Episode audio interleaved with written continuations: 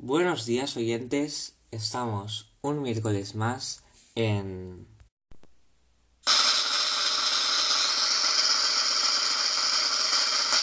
Mitazos, los mitos que molan mazo.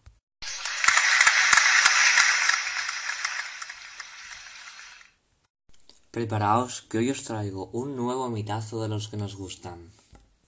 ¿Habéis oído hablar del mito de Perseo? Un gran guerrero, romántico y luchador. Bien, hoy vamos a contar el mito de este personaje mitológico. Permaneced atentas. Allá vamos.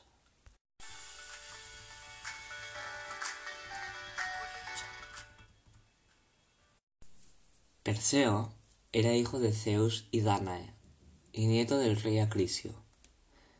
Este siempre había deseado que cuando su hija Danae diera a luz fuera un niño y no una niña. Para sacarse de dudas, fue a preguntarle al oráculo cómo sería su nieto, a lo que éste le respondió con algo que él no se esperaba. Le dijo que él iba a morir a manos de su nieto. Acrisio aterrorizado, encerró a Danae en una torre, con la finalidad de que ningún hombre pudiera tener contacto con ella y dejarla embarazada.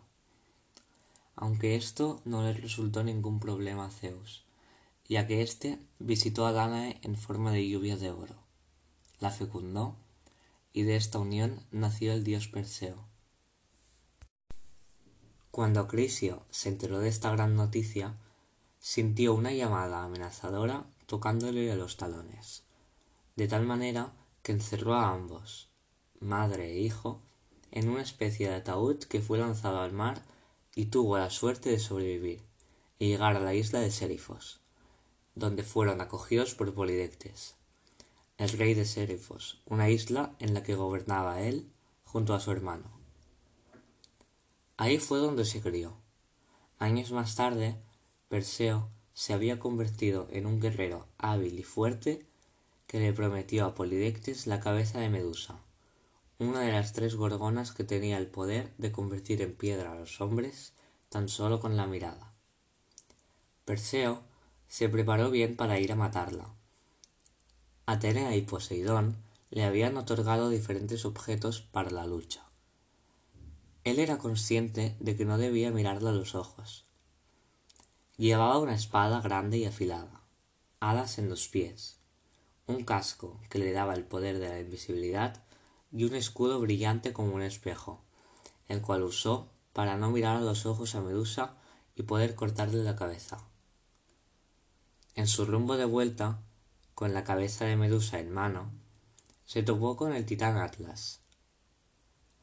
Perseo se presentó como hijo de Zeus, y esto hizo enfurecer al titán, ya que el oráculo le había advertido anteriormente que un hijo de Zeus le robaría algo muy preciado.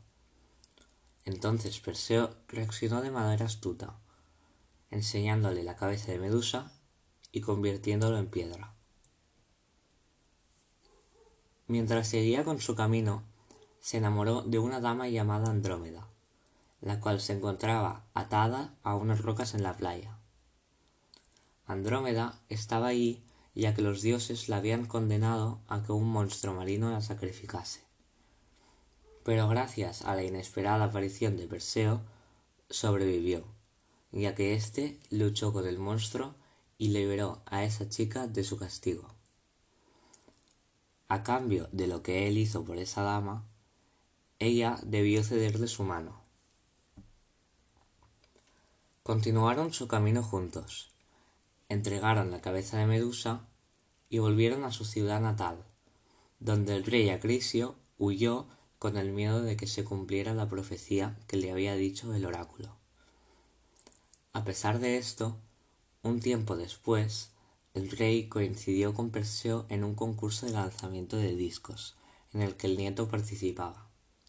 E involuntariamente, el disco que él lanzaba salió desviado en dirección al pecho de Acrisio, al cual mató, cumpliéndose así la profecía. Finalmente, Perseo vivió feliz con su esposa.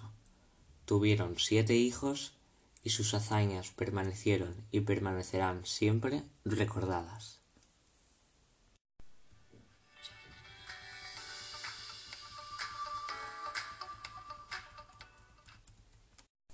¿Os ha parecido interesante el mito? Realmente puede no ser muy complejo, pero transmite muchas cosas. Entre ellas lo que es el destino, que todo lo que debe pasar acabará pasando tarde o temprano. Este mito no se ha quedado solo en el pasado. En la actualidad se han creado diferentes películas, esculturas y otras cosas en reconocimiento al mito.